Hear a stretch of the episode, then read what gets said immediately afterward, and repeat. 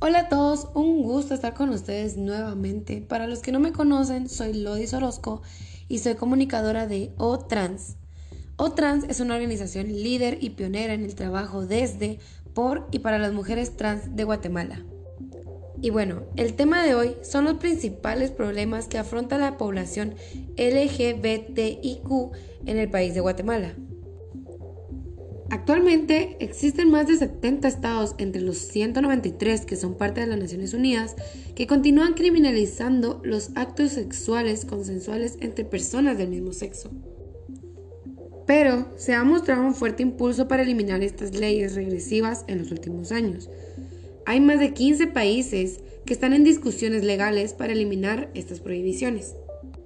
Al igual que muchos de los países latinoamericanos, Guatemala pertenece al grupo de los países más desiguales del mundo. En Guatemala, los delitos cometidos contra las personas LGBTIQ no cuentan con un registro específico que permita un mejor monitoreo de los casos.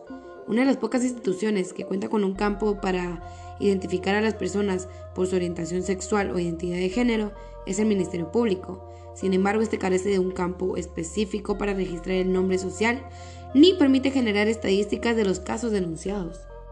Y, aunque la Constitución Política de la República de Guatemala establece en el artículo 4 que todos los seres humanos son libres e iguales en dignidad y derechos, en el país no existe normativa ni política pública que aborde los temas relacionados con la población LGBTIQ de una forma particular.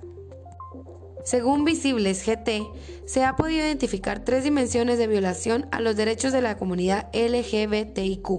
Como primera dimensión son las agresiones, asaltos, homicidios y diversos tipos de violencia, que se configuran como violencia directa y generalmente se encuentran tipificadas de manera penal.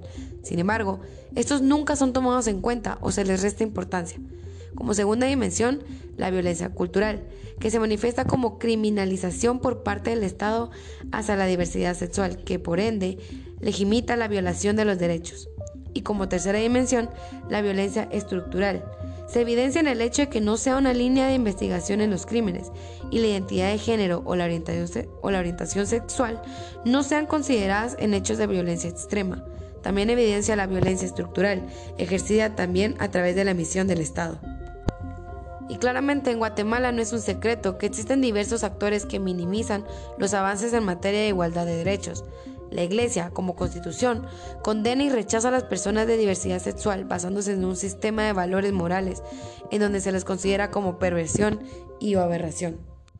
Al igual que la poca información y la poca educación, para que las personas piensen que las personas de la comunidad LGBTIQ son personas que no merecen el mismo respeto que ellos. En Guatemala esto no está cerca de cambiar. Sin embargo, informándonos e informando a otras personas, contribuimos con nuestro granito de arena para poder acabar con la homofobia y el cumplimiento de los derechos de la comunidad LGBTIQ. Fue un gusto compartir con ustedes nuevamente. Me despido y espero escucharlo pronto. Atentamente su servidora, Lodi Orozco.